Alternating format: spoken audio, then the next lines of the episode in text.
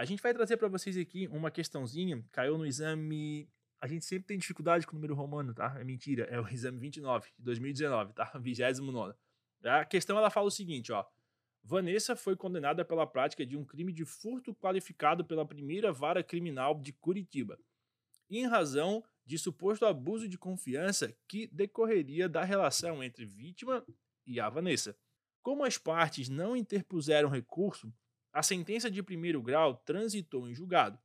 Apesar de existirem provas de subtração de coisa alheia móvel, a vítima não foi ouvida por ocasião da instrução por não ter sido localizada.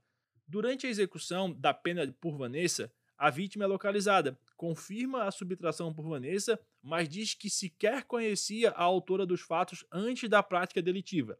Entenderam? Rolou o furto, só que ela não conhecia Vanessa, então, ou seja, não tinha confiança, tá? Não tinha relação de confiança entre as duas ali.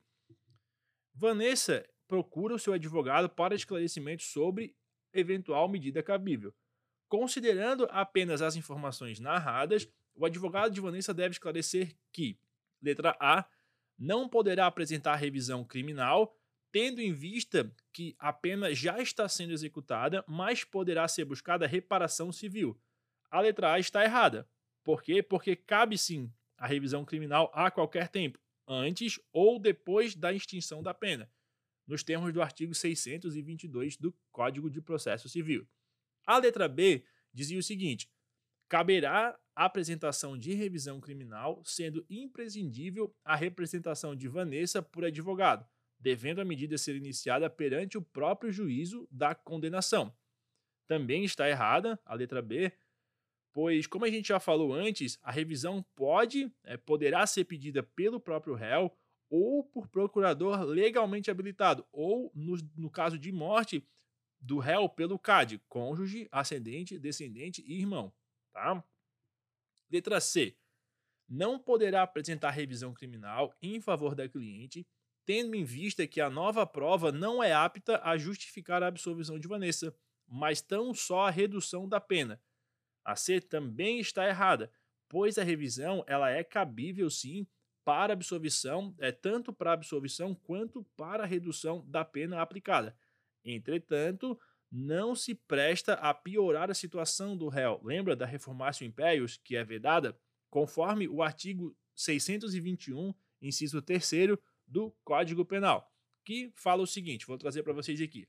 A revisão dos processos findos será admitida quando, após a sentença, se descobrirem novas provas de inocência do condenado ou de circunstâncias que determinem ou autorize diminuição especial da pena, tá?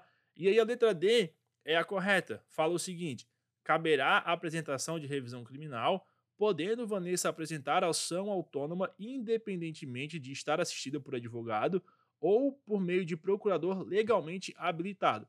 Essa assertiva ela está correta com base nos artigos 621 e 623 do Código de Processo Penal.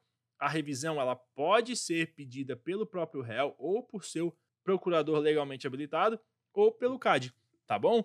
Era isso, pessoal, por hoje. Desejo para vocês aí uma boa noite. É, não esquece de seguir a gente aqui no Spotify, beleza? Cara, a gente tá bastante seguidores aí, brigadão mesmo, estão atendendo o pedido, tá? E lá no Instagram também, Pílulas da OAB, tá? Qualquer dúvida, pílulasdaoab@gmail.com é sempre um prazerzão falar com vocês, tá? Pessoal, bons estudos, boa prova. A gente volta a conversar aí daqui a pouco. Um abraço, tchau, tchau.